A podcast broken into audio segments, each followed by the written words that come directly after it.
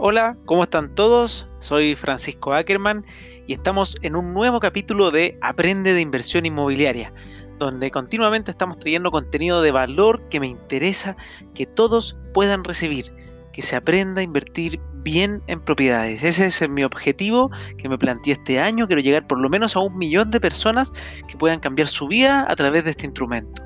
Y bueno, eh, como, como todos saben, esto nació como una iniciativa personal muy grande y me encantaría poder compartirla. Así que si ustedes pueden y les interesa, eh, no solamente que ustedes aprendan, sino que muchas otras personas puedan hacerlo, por favor recuerden difundir, copiar, si quieren hasta sacarse una foto y subirla tagueando ahí en Instagram a francisco.ackerman, cosa de poder compartir este material con todo el mundo. Muchas gracias y nos vemos en este capítulo. En el capítulo de hoy día estamos con un invitado bastante interesante. No sé si lo conocen, él se va a presentar pronto, pero muy activo en las redes sociales, muy activo en temas de, inversión de manera inteligente. Yo he escuchado y he leído varios artículos de él últimamente que me llaman la atención profundamente. Entonces, quiero darle la palabra a Martín, que hoy día vamos a hablar sobre cómo se puede comparar un instrumento de inversión como el APB versus el instrumento de inversión eh, o el vehículo de inversión de la inversión inmobiliaria. Martín, ¿cómo estás? Hola Francisco, ¿qué tal? Muchas gracias por la invitación, gracias también por la, presentación. Bueno, soy Martín Yufé, soy gerente de inversiones de mm, empresas BRIC, ¿ya? la cual eh, es una inmobiliaria. ¿ya? Está compuesta empresa BRIC, es una empresa de ingeniería, trabaja más de 200 personas de un único dueño, que se llama Gonzalo Sotera una inmobiliaria de cual soy gerente de inversiones y aparte una incipiente empresa financiera. Nosotros como inmobiliaria tenemos más de siete años de trayectoria. Primero nos abocamos a la compra y venta de centros comerciales y oficinas y hace un par de años giramos hacia la renta residencial. Construimos edificios, digamos, para inversionistas hormigas y también para eh, nosotros, digamos, tener la, quedarnos con la renta residencial, con la renta inmobiliaria. Perfecto. Oye, una pregunta, aprovechando que, te cansaste. ¿Por qué decidieron, porque partieron como inmobiliaria en el mundo de la renta comercial y obviamente es conocido que el mundo de renta comercial tiende a tener rentabilidades bastante atractivas. ¿En qué minuto decidieron como girar el, y aumentar el giro e irse por el mundo de renta residencial y por qué a la inversionista hormiga? te cuento. A ver, nosotros partimos con, pisos de oficinas locales comerciales, ya que tenían rentabilidad, empieza que partimos comprando en 2014, 2015, tenían rentabilidad en menos de UF más 7%, ¿ya? y construimos un portafolio de un millón y medio de UF que lo vendimos a un fondo de inversión y cambiamos, nos abocamos a la renta residencial por dos fenómenos. Primero, porque lo que es oficinas y retail, digamos, son locales comerciales, estaban afecto a lo que se llama disrupción tecnológica cuando hay un cambio en el hábito, por ejemplo, el concepto del e-commerce, en su minuto el coworking para la oficina, ¿ya? que hacían que uno estuviera sujeto, digamos, a cambios de tendencia sin conocer, digamos, el, paradero, digamos, de ese cambio de tendencia. Hoy día, más que nunca con esta manera, con el teletrabajo, ya para, para todo lo que es oficina. Entonces, estuvimos analizando, o sea, estoy analizando un poco el fenómeno, digamos, de, la, de, la, demanda habitacional, ¿ya? Esencialmente todo lo que es la ola migratoria, que fue muy, ha sido muy importante en los últimos cinco años, estamos hablando de un promedio de 270.000 inmigrantes en los últimos cinco años, 270.000 ah, promedio anual, ¿ya? Eh, aparte de estudiantes que viajan, 75.000 estudiantes que, que, que, que, se mueven año a año eh, desde, su, desde sus hogares a las regiones donde están las universidades más tradicionales. Entonces, había mucha demanda por arriendo, ¿ya? Entonces, haciendo un paralelismo con el mercado norteamericano, donde la renta residencial lleva, digamos, eh, más de 100 años, sobre todo desde 1950 que se empezó a profundizar, vimos que había un espacio importante acá, sobre todo porque eh, hay una alta cuota de trabajo formal, ya por lo tanto tener un edificio para arriendo, digamos, tú puedes controlar los arrendatarios puedes pedirle aval, puedes pedirle DICOM, digamos, puedes controlar, digamos, el, perfil de arrendatario que tú tienes en el edificio. Entonces, ah, es, un, me imagino que es una condición clave para el mundo de renta residencial, ¿o no? En el mundo, piensa que el, en el mundo de renta residencial, los multifamily, que son estos, estos edificios operados, operados por un solo dueño como unidad de negocio, han tenido resultados hasta ahora en Chile y en México. ¿ya? Por un tema de que en Perú, por ejemplo, y otros países de la región, hay demasiada población informal donde tú no le puedes pedir antecedentes bancarios. ¿ya? Entonces, eso es un tema importante y también hay un factor en Chile relevante que es el empequeñecimiento del tamaño de los hogares, ya que en el fondo, antes, años 50, eran casi un promedio de 6 personas por hogar y eso por, por, por, se está tendiendo a 2,8 Hoy en día es 3,1 personas por hogar y de acá al 2030 iría a tender a 2,8. ¿Qué significa eso? Que para una población determinada, si cae hay menos personas que, que, viven en cada hogar, significa que hay una necesidad de mayor creación de hogares. ¿Se, entiende? Entonces, entonces eh, hay una, o sea, todo, todo estaba, digamos, apuntando hacia a, que, al contrario del mundo del retail o oficina, donde hay una disrupción disrupción de, tecnológica, están cambiando los hábitos de consumo, acá al contrario, todo está apuntando hacia más vivienda, más demanda habitacional y también hacia más departamentos versus casas, ¿ya? porque también nosotros hacemos edificios. Entonces, esos fenómenos, digamos, nos generan la comisión, la tesis de inversión de apuntar para allá. Ahora, ¿por qué el inversionista hormiga? ¿Ya? Porque en el fondo nosotros diversificamos, como te decía, tenemos primero, desarrollamos edificios para nosotros quedarnos con la renta y también desarrollamos edificios para venderlo a inversionistas hormigas, no a usuarios finales. Yo creo que hay un espacio importante, una ventana que, que, ha dado el mercado en, eh, en, este, en estas últimas dos décadas, que es, por ejemplo, el inversionista hormiga que busca. El inversionista hormiga busca construir una segunda jubilación. ¿ya? O sea, complementar una jubilación, complementarlo a la, a la cotización obligatoria. ¿Y qué pasa con eso? Que en el fondo en Chile se da, un fenómeno en los últimos 20 años que es súper importante, que viene dado por dos cosas. Uno, el aumento del, o sea, tres cosas, perdón.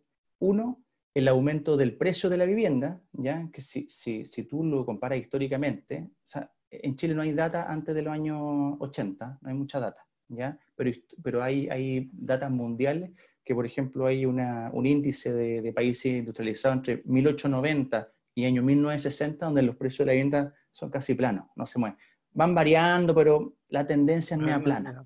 Eh, entre 1960 y el año 2000 empieza una, una, una, pendiente positiva y del año ya 2000 a la fecha exponencial. Entonces, ¿qué pasa? ¿Qué ha visto la gente? Ve que el precio de la vivienda en los últimos 20 eh, años ha subido sobre un 100%. ¿ya? Y aparte, lo más importante es que las tasas de interés hipotecarias se han reducido enormemente. Tú Francisco, en los años 90 tú cotizabas un hipotecario y, la tasa era UF más 8%. Entonces... es, lo que hoy día, es lo que hoy día en Perú, por ejemplo. Claro. Entonces, ¿qué pasa? Si tú sacáis, pero sí, pero esta es tasa real, UF. Eh, si tú, si tú sacáis, por ejemplo, hoy día, ¿cuál es la gracia? La gracia del fenómeno de los departamentos que se paguen solo. Tú sacáis un departamento 2.500 UF, te banco te financia 2.000 UF y tú lo financias UF más 8, te da un dividendo de 430 lucas y el, y el, arriendo es más de 300 lucas. Entonces, te vaya a pérdida. No se paga solo. Eh, Hoy en día, con las tasas tan bajas, con las tasas tan bajas, el departamento se paga solo. Entonces, tenía una gran oportunidad. ¿Me explico? Entonces... Em, que no siempre ocurre. eso es complejo, de hecho. ¿Qué, qué cosa? Yo lo que estaba viendo, como el concepto, cuando se, se, cumple esta, esta ecuación de, de eh, viviendas a cierto precio con tasas bancarias a cierto precio, duran un tiempo y después empiezan a ser, porque las tasas probablemente cuando la economía, se mantiene bien siguen siendo tasas bajas y ahí el precio de las propiedades empiezan a crecer en una curva exponencial donde terminan siendo complejas.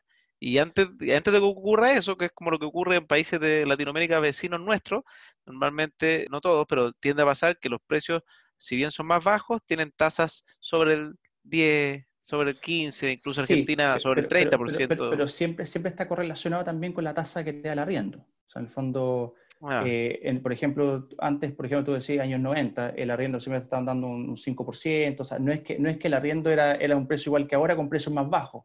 ¿Me explico? Te entiendo. Eh, entonces, volviendo al tema de, de, por qué apuntar en la inversión hormiga, se da una ventana en el sentido de que la inversión hormiga tiene como opción ¿ya? ahorrar sistemáticamente para el APB, donde efectivamente tiene una ventaja tributaria dependiendo de su tramo impositivo, ¿ya? donde, por ejemplo, si está, para hacer un ejemplo el más brutal, digamos, si una persona está en el, tramo más alto, que el 35%, si él decide ahorrar 300 lucas en APB, salen 200 lucas de su bolsillo, ¿ya? Porque es plata, digamos, o sea, si, esas 300 lucas no lo hubiera hecho APB, hubiera tributado esas 300 lucas, se lo transformado en 200 mil pesos, y de esos 200 mil pesos, él después le hubiera ahorrado en, cualquier cosa. como es APB, él antes de que tribute su, su, sueldo, lo pone directamente en un fondo de, de inversión bajo el, el vehículo del APB. ¿Se entiende? Perfecto. Sí. Entonces, como tiene ese 35 impuestos, en el fondo se está, con este, esa ventaja. Sí, pero, algo muy importante es, en el fondo, ¿cuál es la, cuál es la gran diferencia? Que tú decís, chuta, si, me estoy, si, en el fondo están saliendo 200 lucas en mi bolsillo y estoy ahorrando 300, es maravilloso. Sí, pero pone un esquema de, de, ahorro sistemático durante 30 años. ¿ya? Durante 30 años esa persona está ahorrando, está eh, rentando un promedio anual, ¿ya? Tomemos el, el, el multifondo A de la AFP, que rentó un 6, promedio 6% anual en lo, real en desde que se creó el multifondo el, el, año 2002. Entonces esa persona, por la que pone sus 300 lucas, ahorrando eh, rentando sistemáticamente 6% anual durante 30 años, versus esa persona, que es un ejemplo, un ejercicio teórico matemático para, para hacer la comparación, lo invierte en renta inmobiliaria esa persona en renta inmobiliaria, la renta inmobiliaria, el índice de precio de la vivienda, el promedio ha rentado promedio un 5% anual desde el año 83 a la fecha, al año 2019. 5% anual. O sea, la serie de tiempo es más larga que la del multifondo. O sea, el multifondo está hablando del año 2002, acá del año 83. Ya promedio 5% anual. Aparte, tú tienes la tasa del arriendo, que te da otro 5% anual. ¿Ya? ¿Se entiende? Descontado un cap rate, digamos, de, con DFL2, pensemos los primeros departamentos, los primeros unidades. Primeros departamentos donde no, no pagas impuestos a la renta en el fondo, entonces eh, eh, pensando como en simplificado plata pura. Sí. Si tú, tú te compras el departamento, para dar un ejemplo, ese para hacer el ejercicio, al contado, ¿ya? Sin financiamiento, ¿ya? Tú tienes un 5% de globalidad anual en un año y más el arriendo otro 5%, igual un 10%. Entonces, tú tenés, por un lado, el departamento que está rentando un 10% anual y por otro lado la APB que tuvieron un one shot, un beneficio de, de un 35%, pero que te queda rentando solamente un 6% anual. Esas dos platas se igualan al año 12. ¿Se entiende? Después del año 12, la renta inmobiliaria supera la APB y te da más. Y eso aquí es el ejercicio más brutal, que es con el APB, que es con el tramo impositivo de 35%. gente gana sobre 4 millones, 4 millones de pesos. Que es donde eh, más aprovechan el beneficio, ¿no? Sí. Si, tú, si una persona que está en el tramo entre 2, entre 2 millones y medio 3 millones y medio, un 15%, eh, al año 6 se iguala a los dos, y si una persona que, está, que gana un millón y medio, está en el tramo del 8%, al segundo año ya se iguala a los dos. ¿Me explico? Perfecto. Y eso es simplemente eh, si invierte en propiedades como que si lo pagara al contado. Al contado, ya. Ahora métele el efecto de la palanca. ¿Qué significa el efecto de la palanca financiera? es que si tú, por ejemplo, pones un pie de un 20%, tú de tu plata, tú pones un 20%, el banco te pone eh, cuatro veces eso, ¿ya? O sea, en el fondo tú pones un quinto de la propiedad y el banco te pone los cuatro quintos. Entonces tú, todo la, rentabilidad que yo te dije anteriormente lo multiplicas por 5. ¿Se entiende? Si el arriendo es un 5% del valor total de la propiedad, significa que es un 25% anual sobre la plata que tú pusiste, que es el 20%. La plusvalía, si es de un 5% anual, es lo mismo, es un 25% sobre la plata que tú pusiste. Entre esos dos, en vez de tener un 10%, que era el ejemplo anterior, tienes un 50%. ¿Se entiende? Luego, el CAE, de, pongamos un ejemplo de un CAE de un 4% de la plata que presta el banco, ¿ya? Es 4% por cuatro veces lo que tú pusiste, que es la plata que prestó. Estamos en un 16% de costo. Entonces, al tener sus 50, de, rentabilidad y un 16 de costo, un 34%. ¿Se entiende? Ese, es tu retorno anual con, la, con palanca financiera. Entonces, el 34%, en realidad, comparado a un 6%, independiente de que el, el, APB tenga esa, esa, esa, esa, ventaja tributaria, que es una vez, es incomparable. Ahora, insisto, y esto es eh, un poco, entonces, hay una ventana que se, está, que se, que se, que, se da, ¿ya? Y es eh, como todos los cambios de paradigma generalmente, porque esta ventana también tiene que ver, uno, por, la, por las, esencialmente por las bajas tasas de interés, ya porque ahora están cercanas al 3, al 4, ya no estamos en los 90, principios de los 2000 que estaban al 8, es muy virtuoso. Entonces, eh, hay un cambio de paradigma, la gente se está dando cuenta, hay una ventana de San Juan y eso va claramente a empujar a que los precios, digamos, sigan subiendo para que no sea tan virtuoso. ¿Y quién está, cuál es la competencia de la inversión hormiga? Son los fondos de inversión de renta residencial. ¿Se entiende? En Chile habían cuatro o cinco fondos a la principio de los 2000 inmobiliario, hoy día hay cerca de 75, inmobiliario en general, ¿ah? no, solo renta residencial. Residencial. Sí, porque el 2009 empezó el, el, multifamily, pero antes de eso estaban estos fondos de, renta. Claro. Entonces, hay un fenómeno, hay un fenómeno importante y uno puede ver las noticias. Todos todo, hasta ahora están stand-by en inversiones por, por, por, el efecto de la pandemia, pero están todos, digamos, en, no, esta es, digamos, la clase de activo inmobiliario ganadora de esta crisis. Yo te puedo decir, eh, ¿por qué ganadora? Porque uno ve las tasas de morosidad de los actuales edificios que están operados y las tasas de morosidad son bastante bajas. Hablando de tasa de morosidad, hay, un, hay una, organización en Estados Unidos que se llama National Multifamily Council. ¿Lo ubica? Mm, no. Es una organización que ve 11,5 eh, millones de departamentos administrado, digamos, por operadores. Y tiene un catastro mensual de, se llama Payment Tracker, Rent Payment Tracker, que es un, eh, eh, chequea cuánta renta se ha pagado en lo que llamamos del mes. Al 20 de mayo, en plena pandemia, con un desempleo en Estados Unidos sobre los dos dígitos, se ha pagado un 90,8% de las rentas en el mes. ¿Se entiende? Un 90,8%. En mes. O sea, al, 20, al, 20, de mayo. No, al 20 de mayo. Ni siquiera ha terminado mayo al 20 años, porque está un poco en un delay, pues, ¿cachai? Al 20 de mayo, el 90,8. ¿Sabes cuánto fue el 20 de mayo 2019 ese número? 93. Una, una morosidad de 2,2% en esta catástrofe. Entonces, ¿te das cuenta? Y eso que, ya, eh, o sea, ahí creo que ya estamos en 36 millones de desempleados. si no me equivoco, el último registro. pero, pero, el 14%, 14%, claro, ¿no? 14%, pero y eso, y eso te hace ver, en fondo, te hace ver de una forma palpable lo que es la diferencia de una necesidad primaria, como es pagar el alojamiento, versus una necesidad secundaria, como que es que un local comercial te paga el arriendo. Tú puedes ver los mismos artículos en Estados Unidos, acá en Chile, que hay una debacle en el pago de los arriendos retail, o sea, de, de, de, de, morosidad, de morosidad sobre el 30%, o sea, son dos cosas totalmente distintas. Sí, que por eso eh, también entregan, en, teoría era una entrega de mayor retorno, pero contra estos riesgos claros en situaciones complejas. Claro. Entonces, hay mucho, hay mucho que, te hace dirigir, digamos, este, dirigirte a este mercado. Digamos, este es un mercado acá en Chile muy incipiente que tiene, que tiene muchas más, se tiene que profesionalizar mucho más, falta mucha asesoría. Volviendo al tema de la PB, tú ah, te hiciste hacer una PB y el director ejecutivo de inversión te dice que hacer una PB, digo, ¿cómo el paso a paso? y, de alguna forma hay, un paternalismo, digamos, si ya te se la y te explican el A, y. Acá en Chile, el tema de la inversión inmobiliaria todavía está muy en pañales. Hay, hay, hay, resquemor, hay recelo del, del, inversionista que no se quiere meter en esto también porque dice, no sé cómo operarlo, no sé cómo hacerlo, no sé buscar el arrendatario, no, no, se, siente, se siente un poco el inversionista hormiga llevado a la intemperie, ¿se entiende? Sí. No, no hay una... Eh, entonces, falta mucho profe, profesionalización, digamos, de esta, de esta inversión inmobiliaria. No hay nadie, por ejemplo, que le diga a la inversión, que le haga una al inversionista amiga que lo guíe en, por ejemplo, en, eh, en cómo manejar financieramente sus departamentos. Por ejemplo, yo quiero tener más de dos departamentos, ¿ya? Quiero, quiero asumir más riesgo, porque al final tener departamentos... Sí, es bien, es bien tener cinco o seis, por ejemplo. Es bien bonito lo que digo las, de, de, de, esta, de esta exponencialidad de rentabilidad, pero también obviamente que conlleva riesgo, ¿se entiende? en el fondo, ese 34%, claro, pero si no tenía arrendatario y no, no tenía arriendo, tenéis que pagar los dividendos de, anual del, del, banco y eso es, al final, sobre el pie que tú pusiste, es un menos 28%, o, eh, perdón, es un menos 24%, ¿ya? ¿Se entiende? Porque es, digamos, es, todo el interés, pero no solamente el interés, sino que también la, la, parte de, de, capital que amortiza, ¿ya? En fin, es muy riesgoso.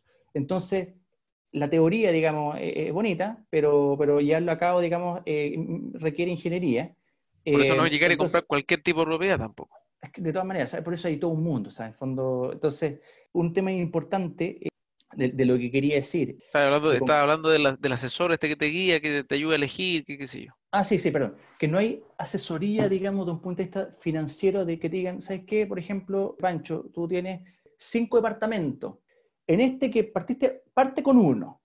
llega, no sé, eh, tenlo, tenlo 7, 8 años, mira, hay amortizado un 10% de capital, refinancia y esa amortización déjala en caja por seis meses de vacancia. Entonces, por ejemplo, la gente, cuando hay exceso, cuando de repente tenéis tesora plata por el arriendo, te cubrí el dividendo y tesoro un poco de plata, la gente se lo gasta en otra cosa. La gente no provisiona. Sí, no, no provisiona que esos son gastos a futuro, probablemente. La provisión es algo clave, digamos, para construir tu patrimonio, digamos, de, inmobiliario. O sea, se entiende ser tú tratar cada unidad de negocio con una determinada provisión y le dejáis ahí que se vaya pagando, después esperáis, digamos, haber eh, amortizado un 10% de la deuda y ahí luego te compráis otro, porque esa, esa amortización de la deuda te permite provisionar, insisto, para dividendos de, por si tenéis vacancia en esa unidad. Y así lo vais construyendo de una forma armónica y, atendiendo los riesgos, ¿me explico?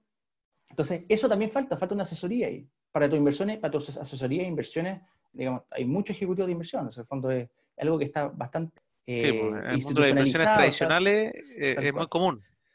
Entonces, esta es una industria joven, ¿ya? Eh, donde hay, eh, insisto, hay muchas oportunidades, si tú pensáis como, en, el, por ejemplo, en Estados Unidos, que es una industria que, algo que lleva muchos años para comprarte un, departamento, digamos, eh, más accesible, como hoy en día te compráis en, en, Santiago Centro, Estación Central, a 2.500, 1.500 F, tienes que irte para los mismos niveles que dijiste a 50 minutos en metro que en el Bronx, en Nueva York, por ejemplo.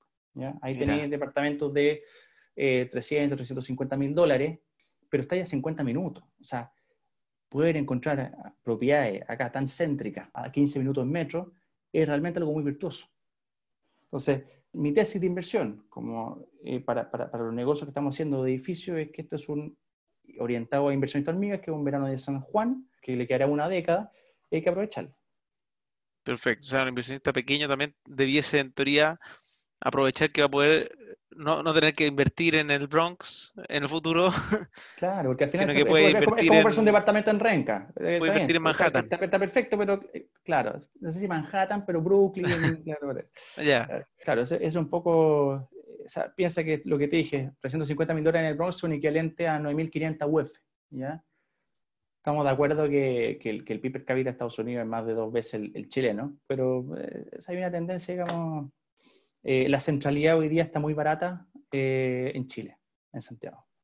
Oye, lo encuentro topísimo. Hay una cosa que nomás que no me, que, me acuerdo que me comentaste off the record, que me encantaría que, comentaras, que, que, no lo escuché en, en, todo este análisis, que fue ese, ese, ese como en, simple, cuando tú hiciste el análisis, ya, perfecto, en el mejor de los escenarios, la, la, inversión en una PB con una inmobiliaria sin apalancamiento, sin nada, se alcanza en 12 años, por ejemplo, y en un escenario normal en 6, pero... ahí, se juntan. Sí, se juntan, por eso. Ahí es como lo mismo Sí, sí, pero ojo, pero, 12, 12, 6, pero, pero comentaste, algo me habéis dicho que era, ¿cuánto es lo máximo que uno en teoría, si yo invierto, por ejemplo, todos los meses 200 mil pesos, ¿cuántas veces se va a multiplicar mis ahorros en, un, en, un, vehículo versus otro? Mira, pongamos, el ejemplo. Siendo ácido, siendo con así. Sí, sí, sí, Mira, siendo, mira, eh, tú en una BB tú ahorras sistemáticamente, un ejemplo, durante tres décadas, ¿ya? 30 años, de los 35 a los 65, bueno, un acuerdo, pensando en el caso masculino, poniendo como ejemplo, ya si 200 mil pesos mensuales, tú al cabo de 30 años ahorraste 72, mil, 72, 72 eh, millones. ¿Me entiendes? Sí, eso con, con, la sumatoria, con, el, 5%, con todo. No, no, no, no, no, no, no, no. Eso es catch. Es, sin rentabilidad. Eh, que son dos, piensa que son 200 mil pesos por 360, porque al final son meses, durante 30 años. 72 millones. Si tú no tienes ningún beneficio tributario, ya porque tú eh, pagas, eh, ganas, eh, digamos, un sueldo bajo un millón y no, no, pagas impuestos. Entonces, al final, si tú no pagas impuestos, no, no, no, no tienes ningún beneficio tributario, ¿se entiende? Porque se entiende que tu sueldo, al no tributar, da lo mismo si lo pasas antes a la PB o, después, ¿se entiende? Entonces, si tú, si tú no pagas impuestos, tu plata se multiplica por 2,8 veces. O sea, de los 72 millones, sacando la cuenta, sería 72 por 2.8 200 millones de pesos tendría para tu jubilación a los 65 años, lo cual que hace el que se hace, se junta todo lo que resta en APB, se junta lo que resta en tu cotización obligatoria, se proyecta 20 años, que es tu esperanza de vida, de los 65 a los, a los 85, y se divide por, por, eh, mensualmente, ¿se entiende? Serían 20 por 12, 240, ¿se entiende? ¿Ya? Y, ahí, y ahí te pagan tu APB, ¿ya? Entonces, pero raya para la suma, multiplicaste por tu plata por 2,8 veces. Si tú estás en el tramo más, más alto de impuesto que el 35%, ahí tú multiplicas tu plata por 4,2 veces. Por el ejemplo este beneficio. porque tú pones 200 locos todo el bolsillo, pero en fondo estás ahorrando 300 porque es plata que no tributa. Y ahí lo multiplicas por entonces ahí de los 72 pasas a 300 millones de pesos aproximadamente. ¿ya? Que eso, eso es lo que, esos 300 millones de pesos es lo que después se te prorratea. A la mujer se le prorratea por 30 años, porque ella, la, la, la, para jubilar son 60 años y la esperanza de vida es, es mayor al del hombre, es 90 de 85, entonces de los 60 a los 90 hay 30 años. Te castiga en ese sentido. Sí, pues te castiga en la cuota abajo. Entonces, y las dos, y al final, y, esas dos pensiones tributan, ¿se entiende? Que es otro tema. Obvio. Entran dentro de tu global complementario. tal cual. En fin, entonces, ¿cuál es la gracia de la PB? Que en un ejercicio, o sea, una renta inmobiliaria, el ejercicio matemático, insisto, porque puedo quiero de y, un ejercicio hasta que ni siquiera digo que tú los 200 mil pesos mensuales, lo, lo, tú ahorras 200 mil pesos durante seis años para construir un pie, para ser bien realista, en el fondo tú sí. tu pie, ¿ya? Construir un pie de unas 500 UF y después te compras una propiedad de 2500 UF y hace el ejercicio, deja, digamos, eh, que se vaya pagando, que se vaya cayendo plusvalía y se vaya pagando el dividendo y de acá a un tiempo te compra otra propiedad y haciendo el ejercicio tú, tú multiplicas teóricamente por 20 veces esa, esa renta. De los, de los, sería más de mil millones. ¿Se entiende? De, lo, de, de las 72 millones que ahorraste, lo transformáis en más de mil millones. Insisto, es un ejercicio teórico porque en el fondo en la práctica también eh, hay factores. Está la depreciación, está, están los riesgos que, que estás dispuesto a asumir. O sea, están los gastos que hay que invertir en la propiedad para ir renovándola cada cierto periodo de tiempo. Sí, pero, me imagino que todo eso uno podría englobarlo y restarse quizá un 4.2, claro, lo que pasa es que el fondo es demasiado eh, eh, exponencial, es muy virtuoso, tal cual como tú dices, el fondo, castígalo, castígalo todo lo que tú quieras, pero no, no, no, no, llega, no llegamos, y eso esencialmente es por la palanca financiera, ¿ya? Ese es el... Sin palanca financiera sigue siendo más virtuoso, ¿ya? Por, por, el ejemplo que ya comenté antes. Entre que la plusvalía y el arriendo, al, al, al, mediano, pero al mediano palanca, lazo y largo con palanca exponencial y si tú en vez de una palanca de, de 80-20, es una palanca de 90-10, es mucho más exponencial. ¿Me explico? Obvio. Porque ahí tu rentabilidad, si, con los ejemplos que di antes, si te da un 34, a, un, a, un, a, un, con un, a una palanca 90-10 te da un 64. ¿ya? Porque en el fondo todo se multiplica por 10, ¿se entiende?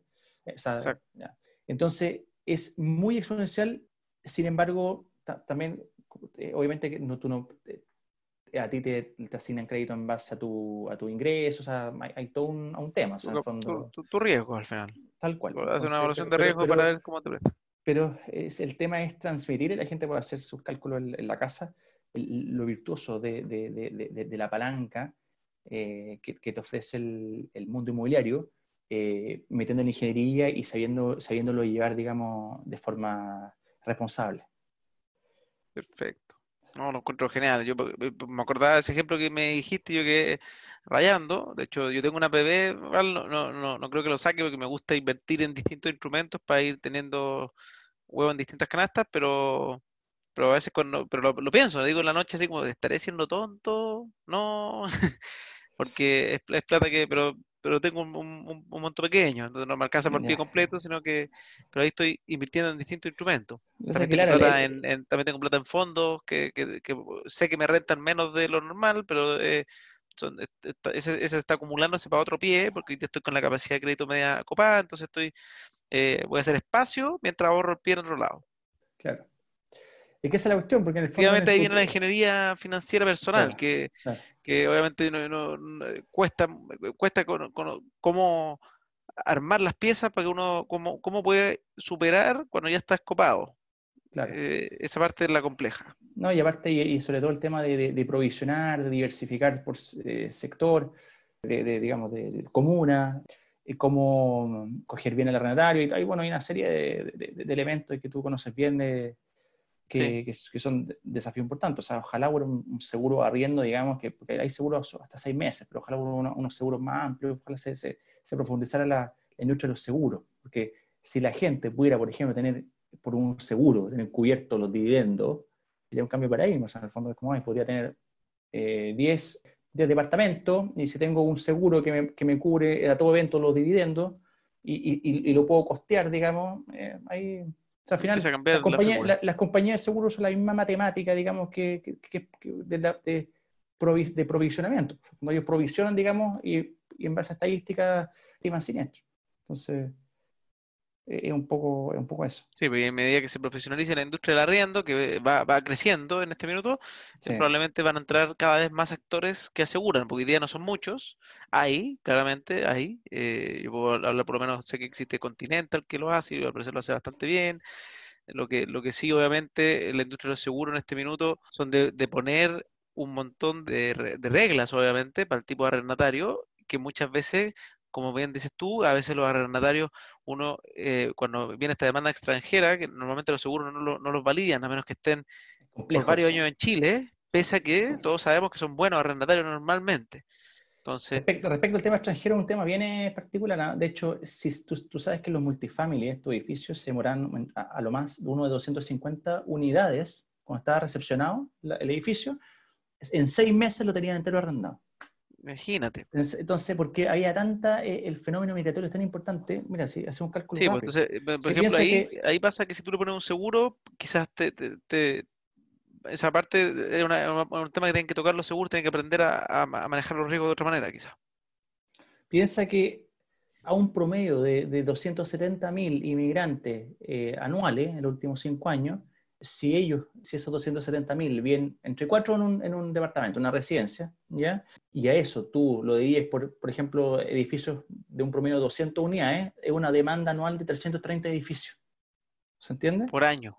Sí, es una locura. 67.500 unidades de vivienda. Y normalmente ellos buscan lugares céntricos, buscan todo lo que el, arriendo que les quede cercano a todos los servicios. Ahora, ahora yo, te, yo te dije un promedio de 260 mil pensando porque hay de todo, pues hay, hay unos que viven en sí, hay de todo, hay de todo. Pero, pero piensa, ese... Pero lo mismo, podéis decir un cuarto, en vez de 330 hay, es que, que escucha, 70 edificios de buena de, de, un arrendatario de buen perfil, por ejemplo. ¿Sabes cuántos se al año, al año promedio edificio? ¿Unos 250?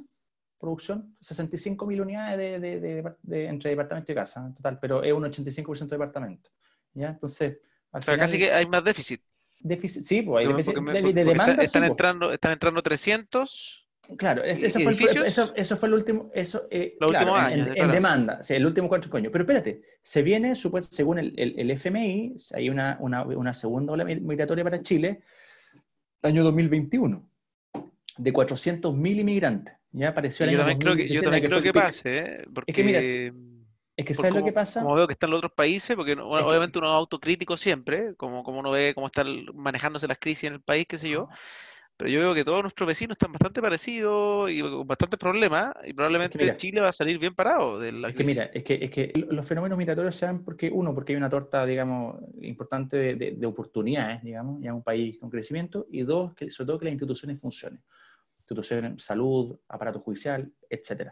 Y cuando hay esto estrés, estrés eh, sociales y económicos como esta pandemia, es, es, es ese funcionamiento de, de, instituciones y la economía en general es donde más sale a relucir, digamos, la deficiencia de cada país. Entonces, si antes estaban viniendo, que está, digamos, todo, eh, digamos, relativamente en paz, en términos relativos, comparado ahora, después de esto va a ser, es más evidente que la gente va a querer, digamos, buscar mejores países. ¿Me explico?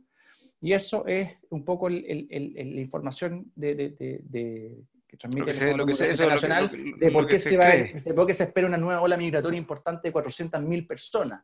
Si bien, volvemos al ejemplo anterior, 400.000, si bien da 4 en, un, en, una, en, una, unidad de departamento, por ejemplo, un ejemplo teórico, son 100.000 100 unidades, 100.000 departamentos.